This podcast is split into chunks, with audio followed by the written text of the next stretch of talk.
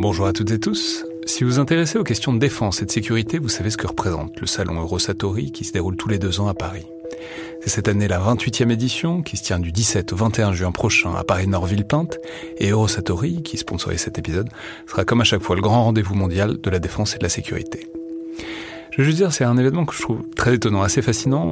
J'y suis allé pour la première fois il y a deux ans pour l'édition 2022. Et euh, vraiment, si vous vous demandez ce qui se fait dans le monde militaire et en matière de sécurité, c'est là qu'on peut voir les dernières tendances, depuis les plus grandes geekeries et les innovations du moment, jusqu'aux grands équipements du futur pour les armées et les forces de sécurité en France et dans le monde. Bref, si vous intéressez de près à ce monde-là, c'est le moment de vous inscrire pour ce qui sera la plus grande édition de l'histoire du salon, avec plus de 1900 exposants et 60 000 visiteurs, vous pouvez le faire en allant sur eurosatori.com.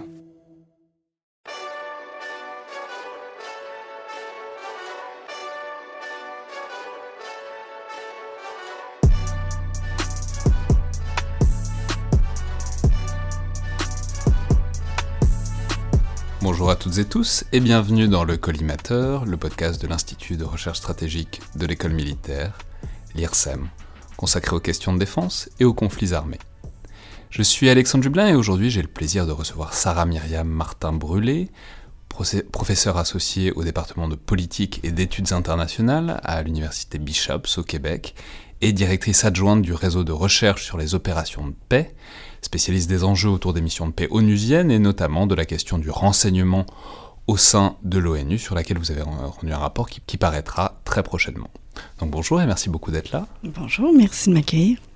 Alors, je suis très heureux de vous recevoir, à la fois parce que le sujet sur lequel vous allez publier ce rapport, à savoir la manière dont l'ONU réussit à faire ou pas euh, du renseignement, est extrêmement intéressant, mais aussi parce que ça nous permet de parler de votre spécialité un peu plus générale, c'est-à-dire les opérations de maintien de la paix, qui sont aussi un thème passionnant et, qu'on a très peu abordé dans le podcast euh, jusqu'à présent. J'en profite pour ajouter à ce titre qu'évidemment la paix fait partie de la guerre et vice-versa, c'est-à-dire que la manière dont on arrive à la paix et dont on la maintient fait entièrement partie de l'analyse des conflits armés, que ce podcast étudie évidemment chaque semaine, et c'est d'ailleurs parfois comme ça qu'on appelle ce champ universitaire au sens large, c'est-à-dire les études sur la guerre et la paix. Dès lors, j'aimerais justement commencer dans un premier temps par poser les bases et du coup par faire un tour d'horizon de la question, à savoir, euh, qu'est-ce que les opérations de maintien de la paix sous l'égide de l'ONU? C'est-à-dire combien est-ce qu'il y en a et où est-ce qu'elles se trouvent très concrètement à l'heure actuelle? Hmm. Il y a 13 opérations de la paix. Les opérations de la paix sont un outil de l'ONU pour euh, aider les États autres à euh, atteindre une certaine stabilité. Donc, il y a trois principes qui euh, dirigent les opérations de la paix, qui sont le principe d'impartialité, de consentement et euh, d'utilisation minimale, disons, de la force, ou sinon non-utilisation de la force, même si parfois on en a besoin dans certaines missions. Mais ce qui est intéressant, c'est que la définition euh, de maintien de la paix est inexistante, en fait, à l'ONU.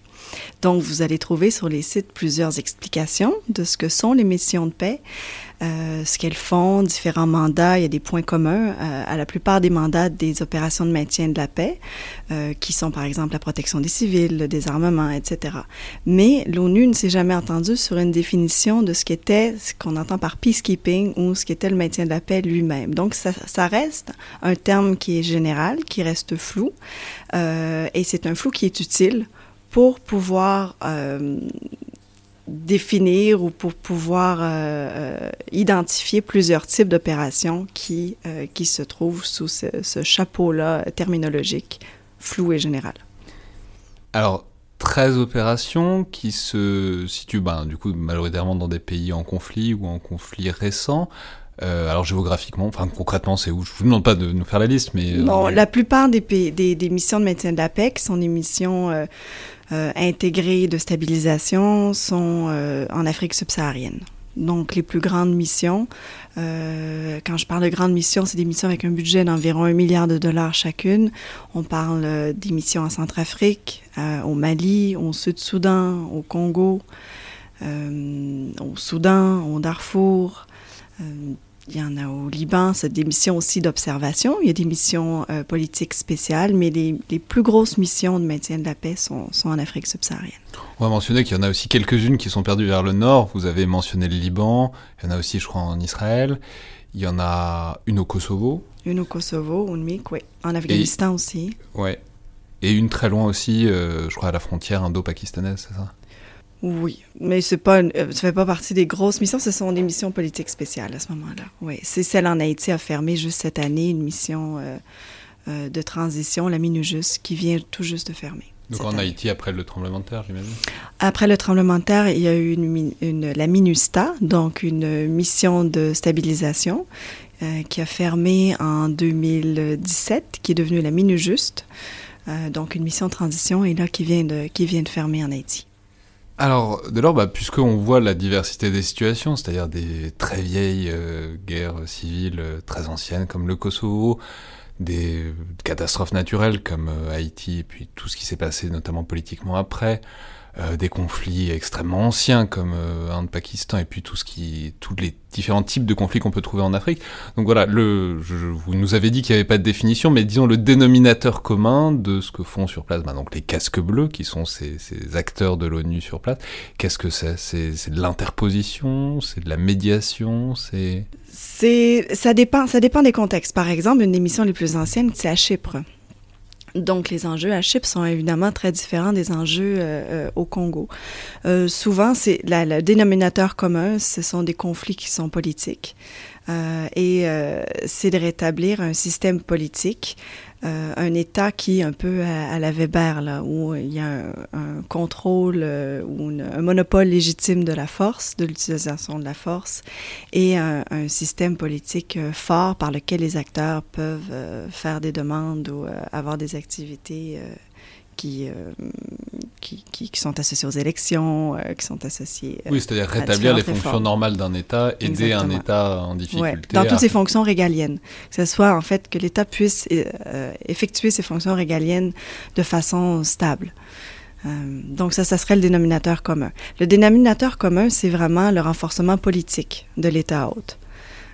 mais par ailleurs, les défis, évidemment, sont, sont, très variés, étant donné non seulement les enjeux qui sont, euh, sont à l'origine des conflits, les enjeux qui font que les conflits perdurent, qui ne sont pas toujours les mêmes, euh, et, euh, et, aussi par la différence des territoires sur lesquels s'effectuent ces opérations. Si on pense par exemple à la République démocratique du Congo, qui fait peut-être cette fois la France, les enjeux sont extrêmement différents de, de, conflits qui se passent, que ce soit au Kosovo ou euh, au Liban, par exemple.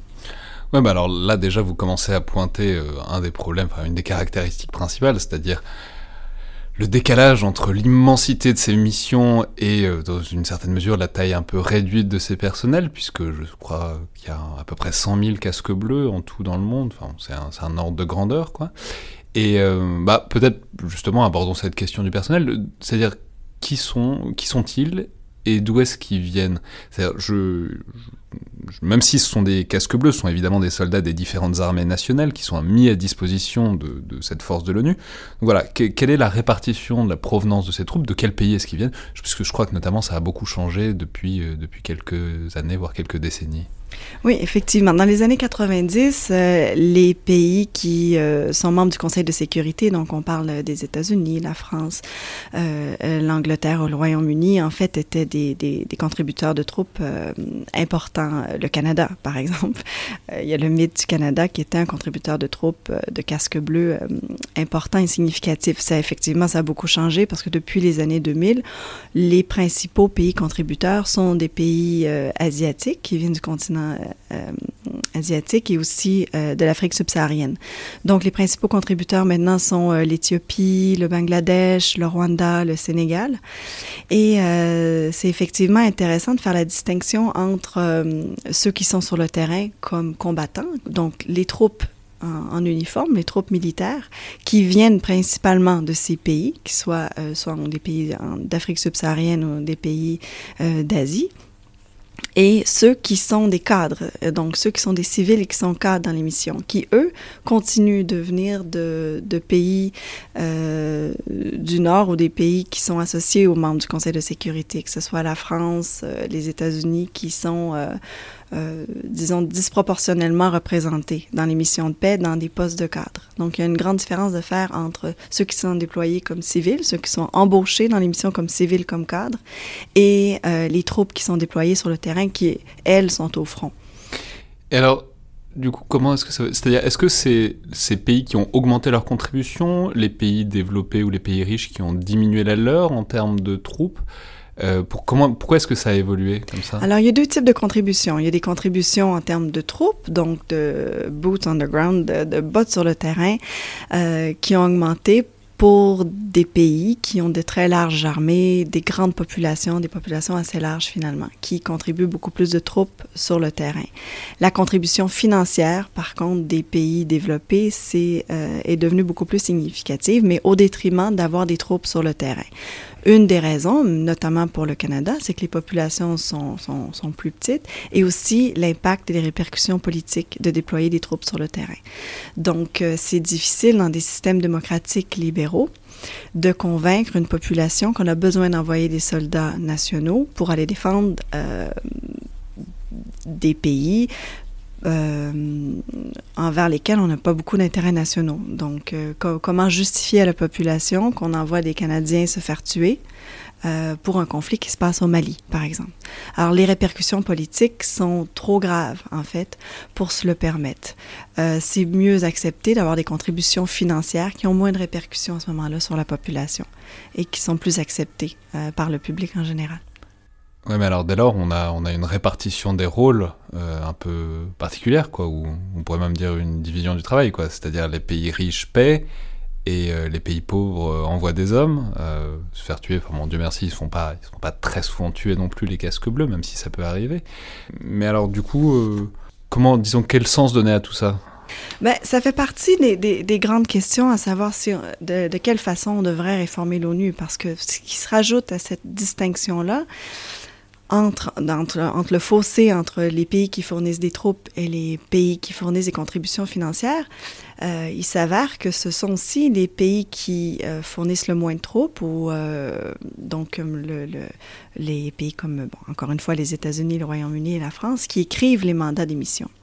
Donc, c'est d'autant plus complexe et peut-être il peut avoir une perception d'injustice d'autant plus grande que ceux qui écrivent les mandats ne sont pas ceux qui fournissent les troupes pour aller les défendre.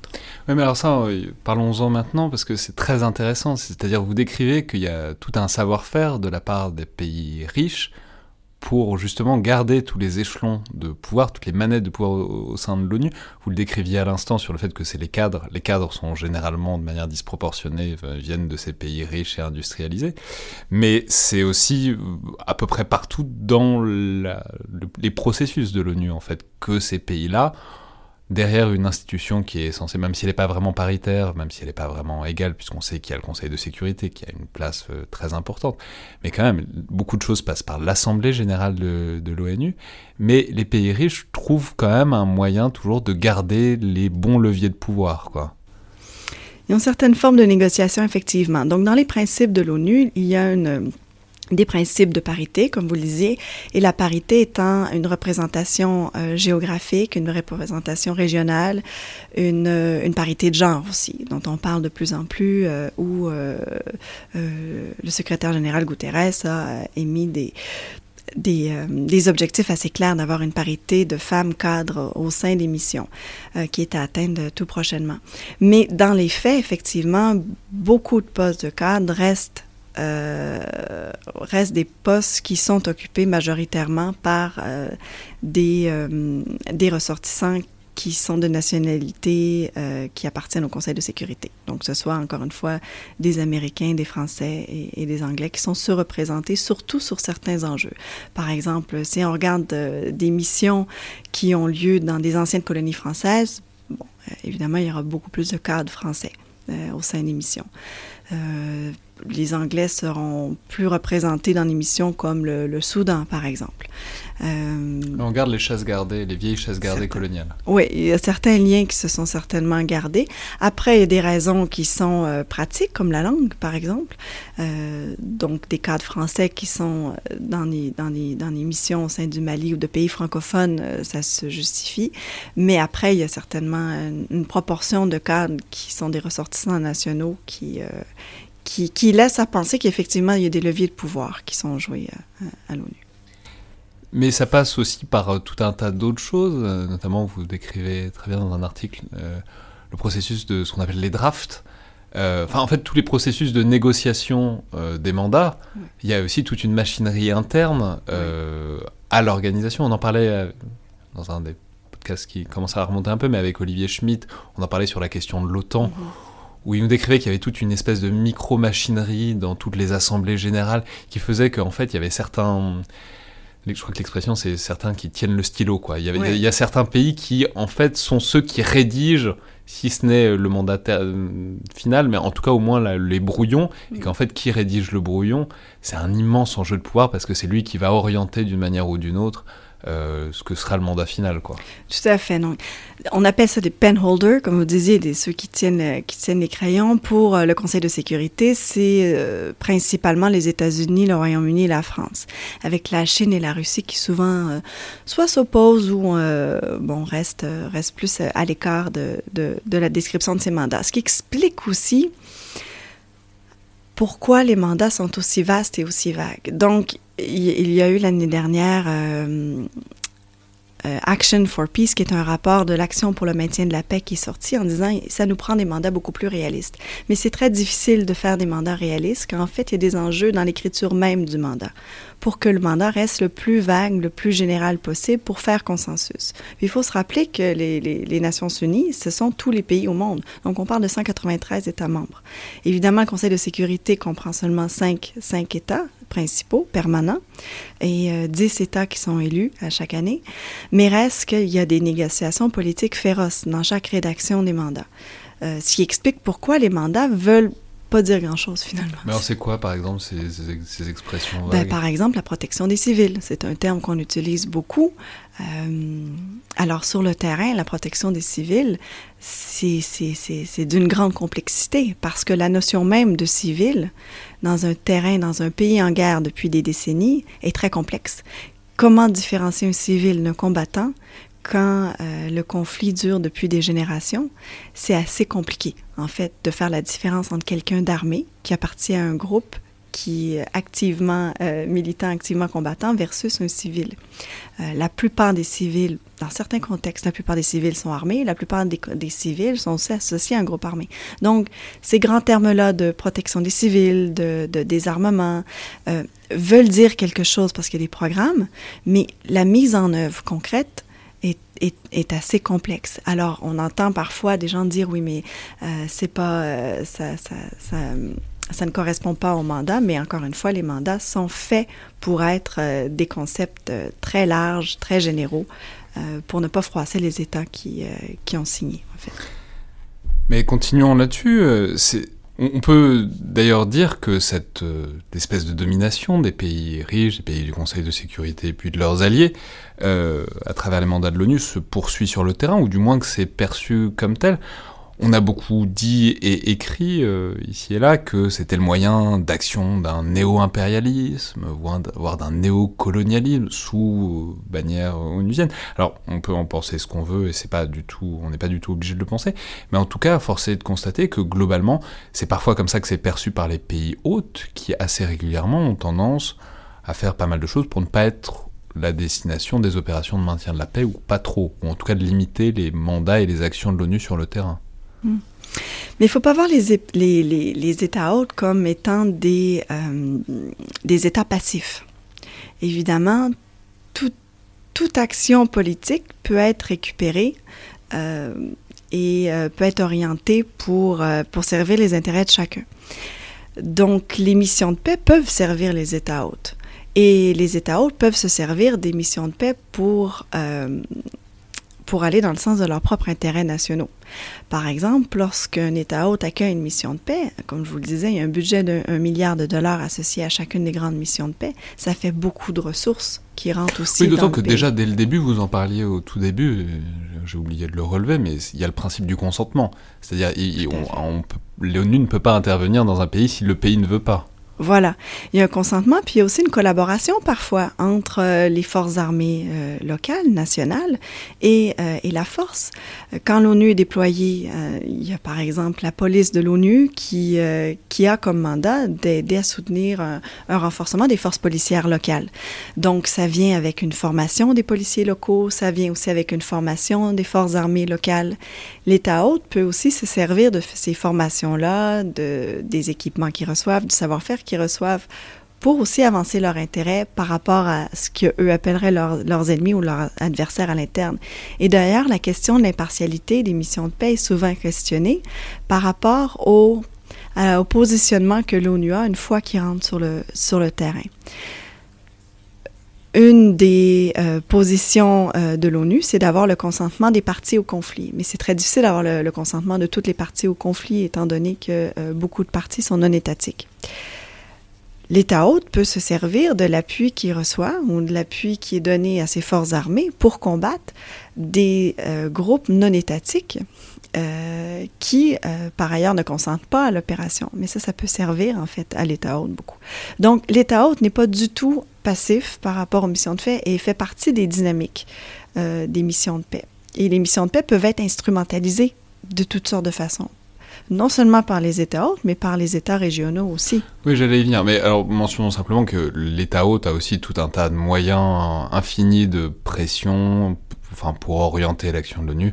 Ils peuvent ne pas donner des visas, ils peuvent refuser euh, telle ou telle chose. Enfin, c'est, je veux dire, les, États hôtes ont quand même euh, une grande palette d'outils pour influencer et collaborer ou pas avec, euh, avec les missions onusiennes. Oui, fait part. Donc, il y a toutes sortes d'embûches, effectivement, que, que, que l'État peut mettre pour soit euh, ralentir le travail de l'ONU, euh, mais aussi le faciliter dans certains cas.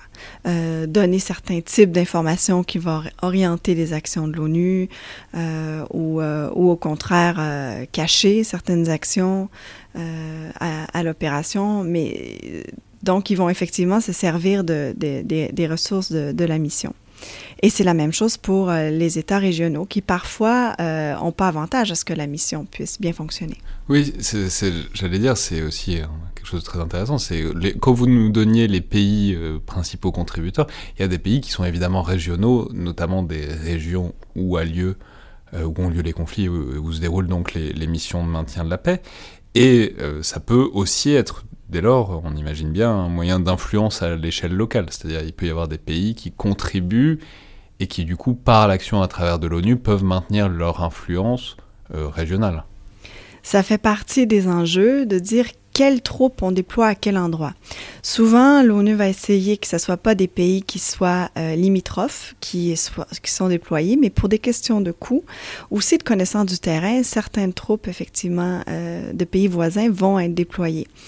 Euh, donc, il y a des avantages à ce que des troupes de pays voisins soient déployées dans un Juste, on pays. va le dire, ça a été le cas notamment pour l'Éthiopie au Sud-Soudan, je ouais, crois. Oui, pour le Rwanda au Congo, euh, pour, pour, les le... Tchadiens au Mali aussi. Oui, enfin, d'une manière générale, le, le G5 Sahel, enfin, les ouais. pays du G5 Sahel, c'est-à-dire Niger, etc., etc., dans, au sein de la MINUSMA, donc euh, les Français connaissent maintenant bien, puisque c'est la, la, force des Nations Unies au Mali qui est en collaboration en, plus ou moins avec l'opération avec l'opération Barkhane. Voilà, donc c'est aussi des pays régionaux qui mettent leurs soldats dans cette espèce de pool de onusiens, mais qui en fait aussi, dans une certaine mesure, c'est un moyen de garder leur influence locale sur des pays en conflit. Alors, dans le G5 Sahel, il y a ça. Il y a aussi le fait que le G5 Sahel est un groupe avec sa propre force armée.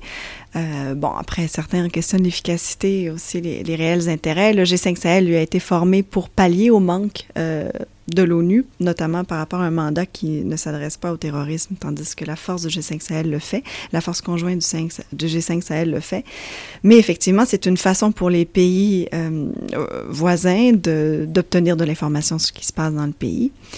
Et, euh, et, effectivement euh, maintenir une certaine, une certaine influence. Mais après, les relations entre pays voisins sont très différentes. Donc, si je pense par exemple le Rwanda et l'Ouganda par rapport au Congo, leurs relations sont très différentes euh, que le Tchad ou le Burkina Faso envers, envers le Mali. Les intérêts vont être très différents, puis la façon dont les groupes aussi euh, appartiennent euh, aux deux pays, ça aussi, ça va influencer la façon dont les pays les vont groupes, vouloir les influencer. ethniques. Les groupes ethniques, oui, notamment. Et, euh, et leur lien avec les groupes armés sur place.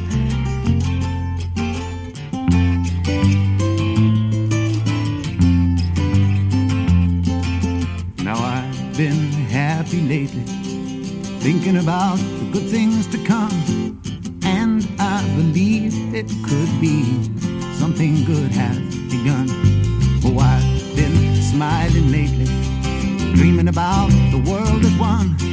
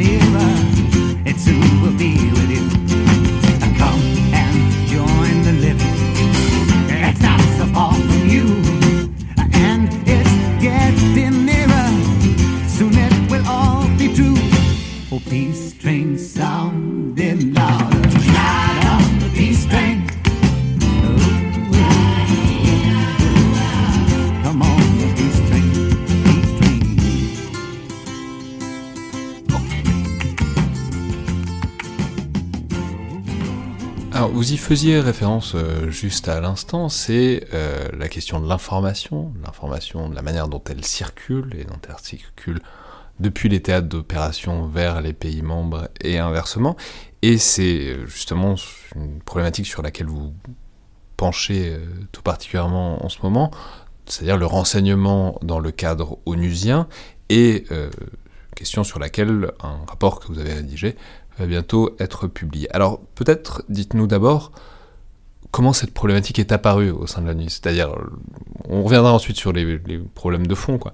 Mais à quel moment est-ce que l'ONU s'est dit qu'il devait faire du renseignement, ce qui est, bon, a priori, euh, intuitivement, on se dirait comme ça, un- une prérogative euh, étatique, en tout cas des États souverains? C'est un concept qui est, qui, est, qui est très associé à la souveraineté des États.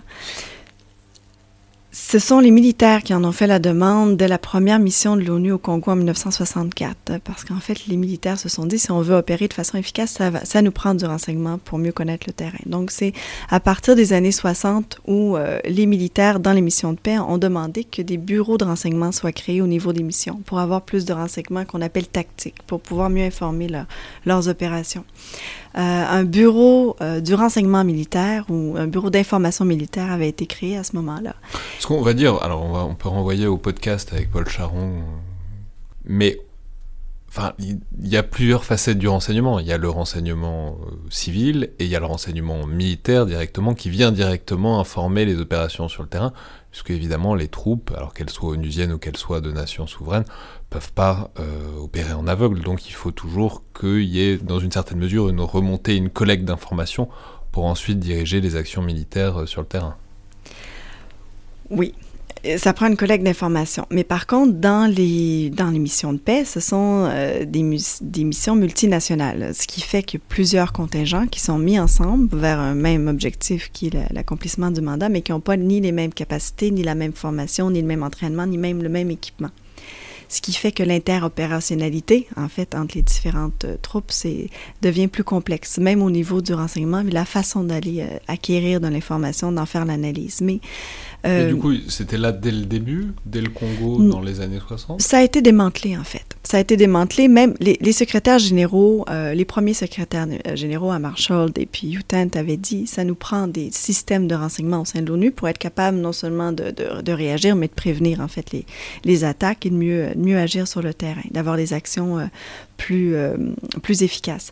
Mais ça a été démantelé parce que tout système de renseignement associé à l'ONU était vu comme étant suspect par les États membres en se disant, ben, quelle information va être recueillie, qui va garder l'information aussi. et si on fournit des informations à l'ONU, qui les garde, qui les lit, etc. Et à quoi servent-elles? Euh, et, il y donc, il y avait des systèmes d'interception de, messages, des systèmes de surveillance aérienne, d'interrogation des détenus. Alors, c'était des, des, façons d'acquérir de l'information qui sont assez classiques, en fait, au niveau national, mais au niveau international, puis dans une, au sein d'une organisation internationale avec des principes tels que l'impartialité, la transparence, la non-clandestinité, ça posait problème pour plusieurs États membres. L'ONU a essayé de mettre en place ou a mis en place des euh, bureaux à la fois au euh, de l'ONU au début des années 90 euh, et sur le terrain qui ont tous été démantelés en raison de craintes, de suspicion des États membres. un de ces bureaux-là avait été créé au milieu des années 90 et les employés étaient surtout des agents de renseignement ou des spécialistes de renseignement qui étaient anglais, russes et, euh, et, français.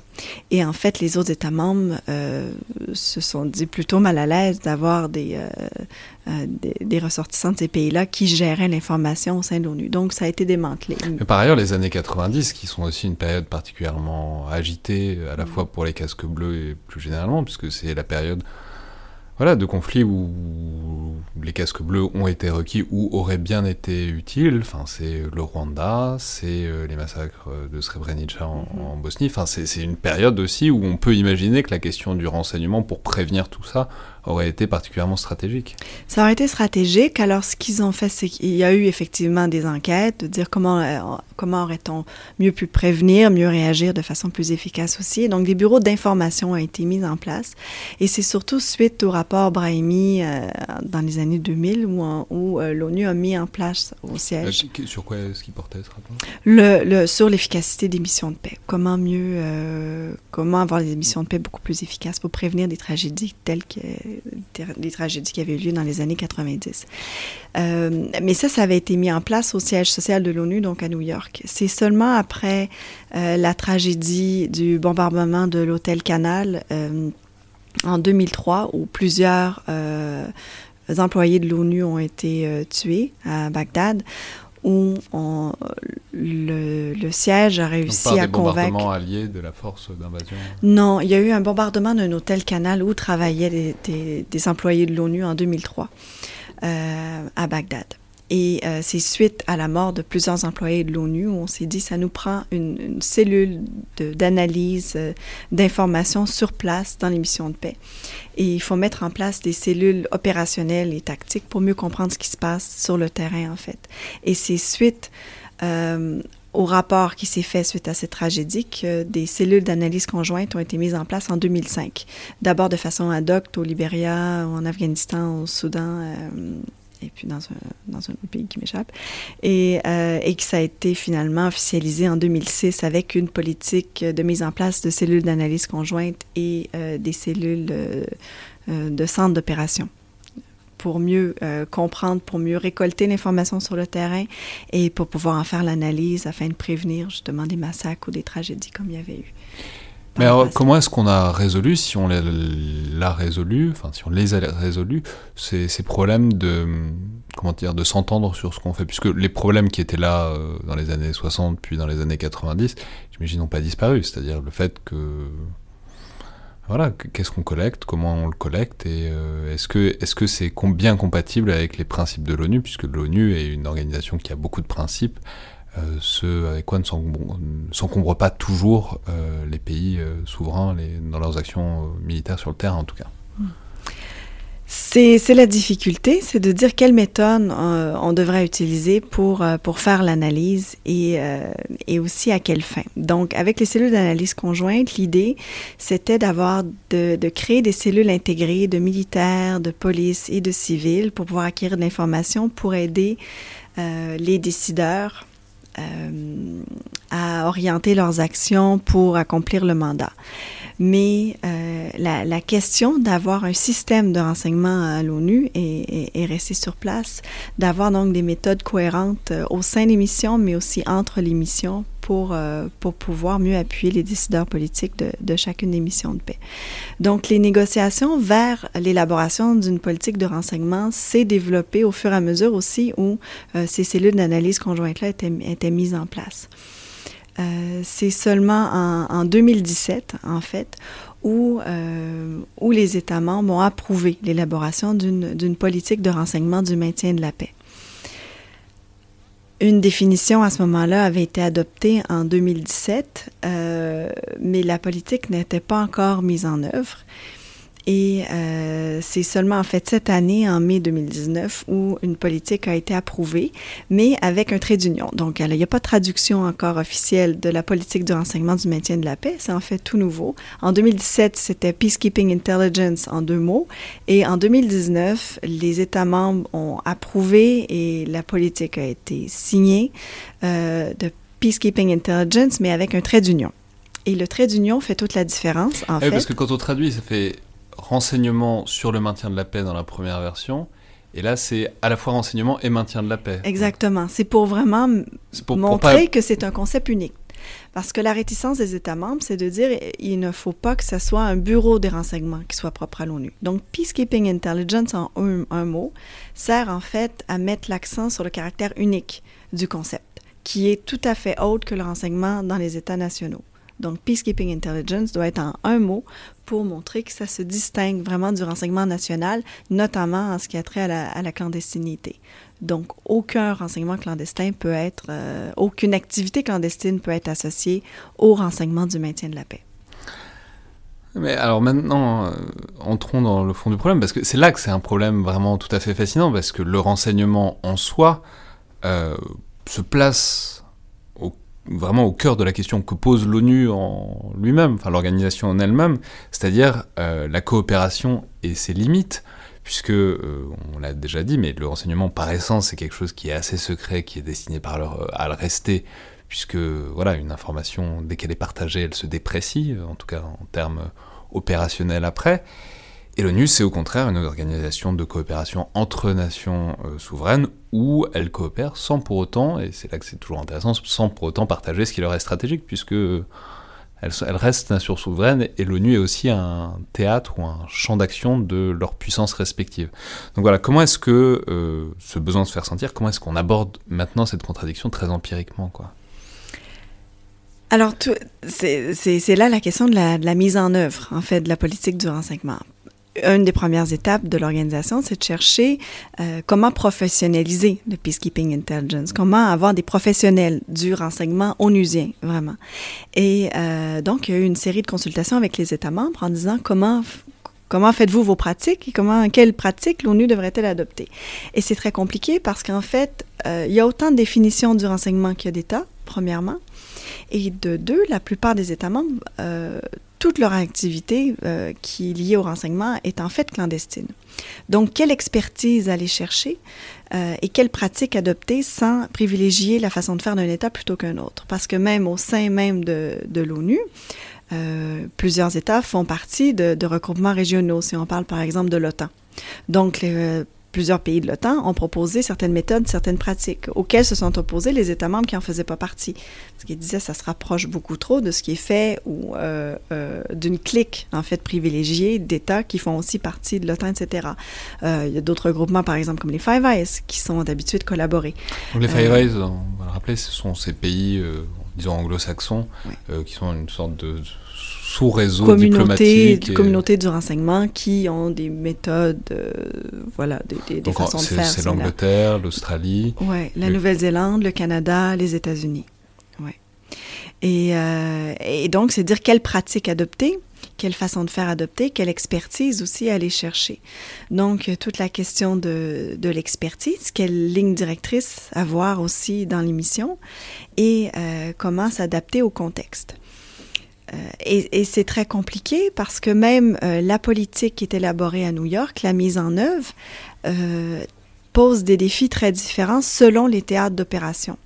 Si je pense par exemple au Mali, Au Mali, on a l'opération Barkhane qui est présente, donc les Français sont très présents. Il y a euh, les Scandinaves qui étaient très euh, présents aussi euh, dans une cellule qui s'appelait ASIFU, qui était All Fusion Information, donc qui était une cellule d'information stratégique dans laquelle les Scandinaves ont beaucoup investi.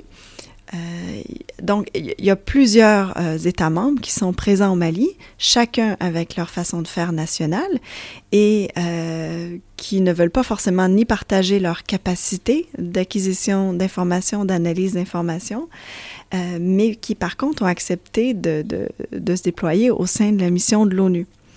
Donc, comment faire pour travailler ensemble quand on n'a pas la même formation ni les mêmes façons de faire? Euh, et de, de, de, travailler vers un, but commun sans, sans, dévoiler, en fait, ses, ses atouts euh, nationaux. Euh, non, mais parce que c'est aussi complètement captivant, mais c'est aussi la nature de l'information et du renseignement que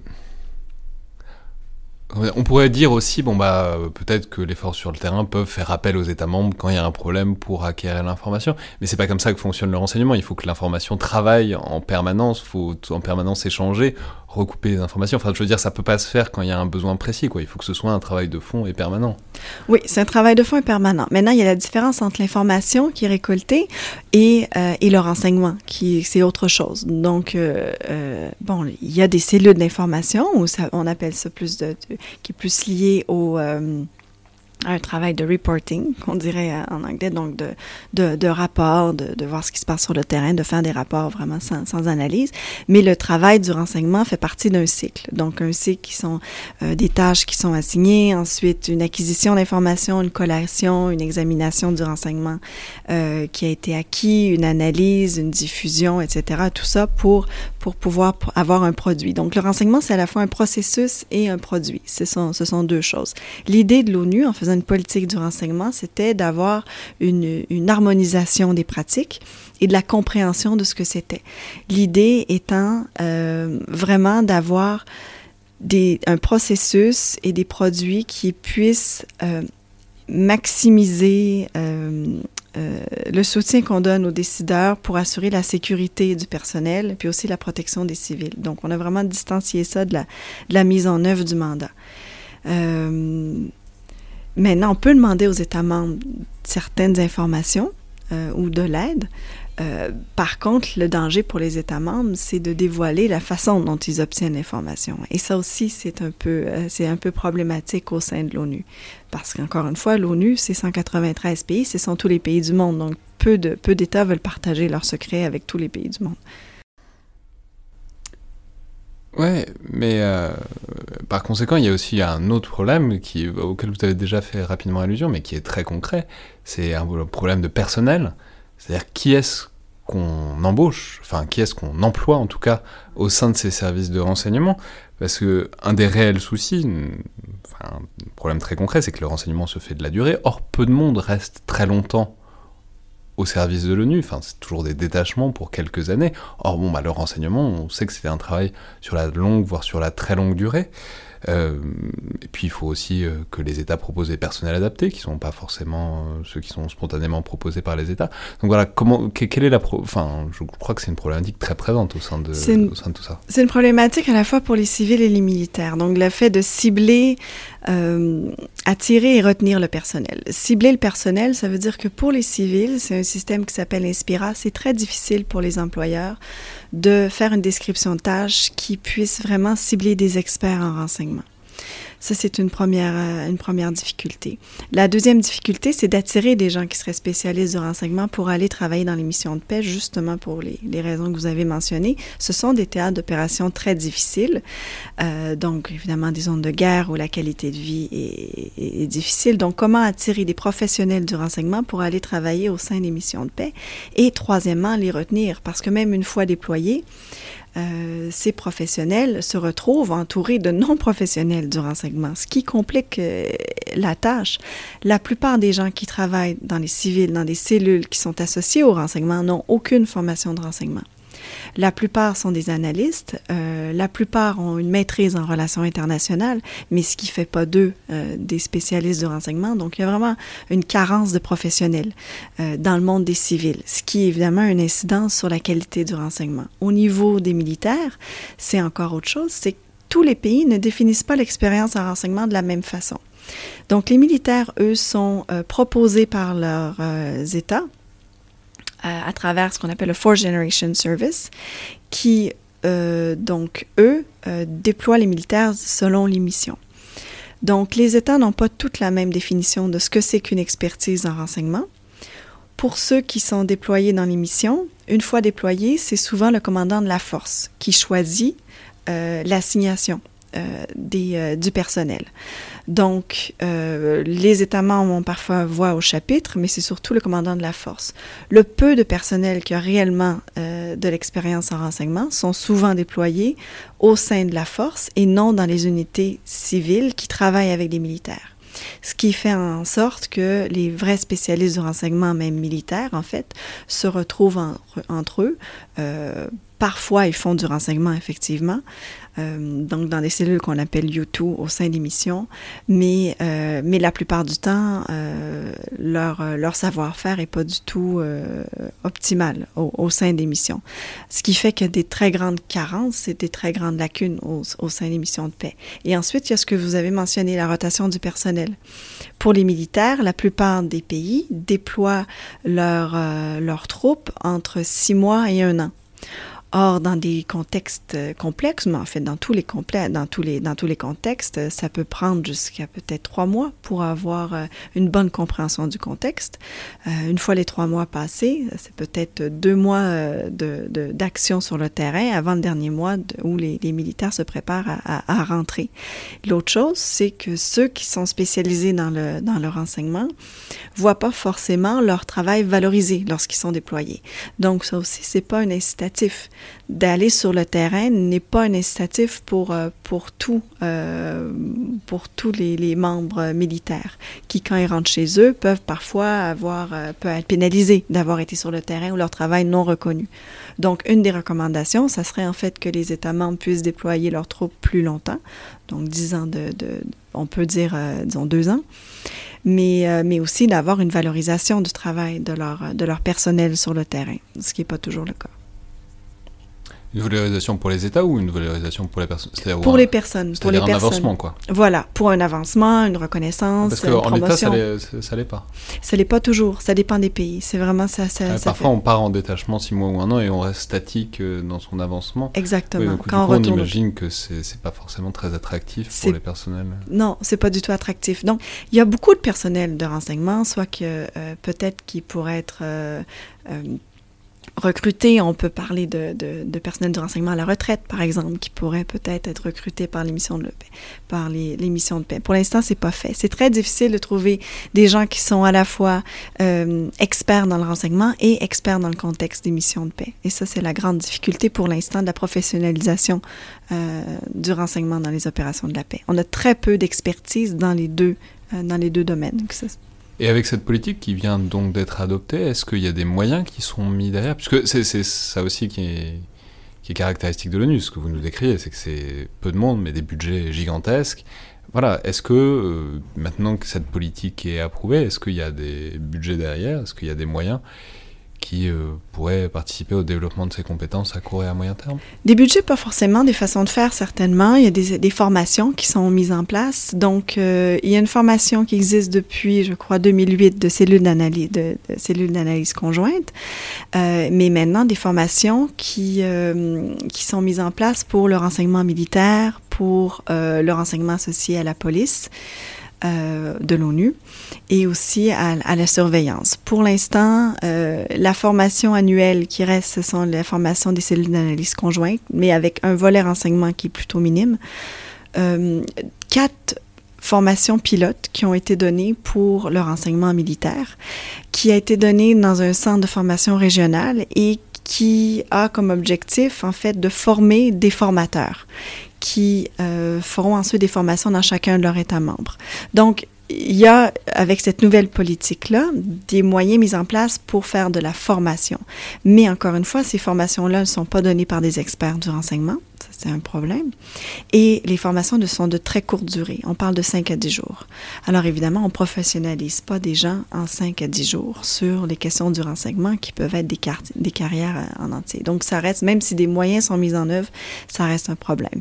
Des lignes directrices ont aussi été euh, élaborées, articulées au niveau du siège et euh, ont été communiquées avec les missions mais euh, les missions euh, vivent euh, sur un rythme assez accéléré d'activités, de, de, menaces, de contraintes, etc. Donc, l'adoption ou la mise en œuvre de ces politiques-là reste, reste difficile. Il y a aussi, il reste une très grande incompréhension aussi de ce que c'est vraiment la politique de renseignement, notamment du fait qu'elle soit assez nouvelle.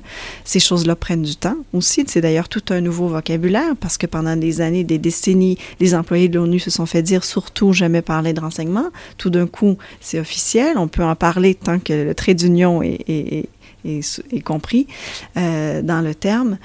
Mais, euh, mais c'est sûr que ces choses-là prennent, du temps. Peut-être à travers les formations, puis l'adoption de lignes directrices, euh, ça va se, faciliter, mais il y a encore beaucoup de réticences, et notamment par rapport au renseignement humain. Le lien avec les populations, le lien avec l'État hôte est clé à la réussite de toute mission de paix parce qu'en fait, la paix, ça appartient euh, ultimement à l'État hôte et à la bonne volonté de l'État hôte de, prendre les moyens pour qu'il y ait une stabilité. Or, euh, toutes ces relations-là humaines, euh, dans, le, dans une optique de, renseignement humain, ça peut devenir rapidement plus complexe. Et ça aussi, c'est des grands défis à aborder pour, pour les missions de paix pour l'instant.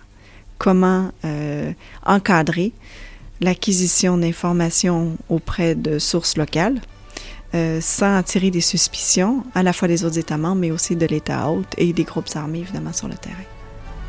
Très bien. Bah, on va voir euh, comment ça se développe dans les mois et les années qui viennent. Merci beaucoup, Sarah Martin Brelet. Merci beaucoup. C'était donc le collimateur, le podcast de l'IRSEM l'Institut de recherche stratégique de l'école militaire. Je vous rappelle que toutes vos suggestions et remarques sont les bienvenues et que vous pouvez nous les envoyer sur la page Facebook ou Twitter de l'IRSEM ou par mail. Et puis n'oubliez pas, abonnez-vous, notez, commentez le podcast sur iTunes, ça aide beaucoup à sa diffusion et à mettre euh, toutes les réflexions et les entretiens qu'on fait à la portée du plus grand nombre.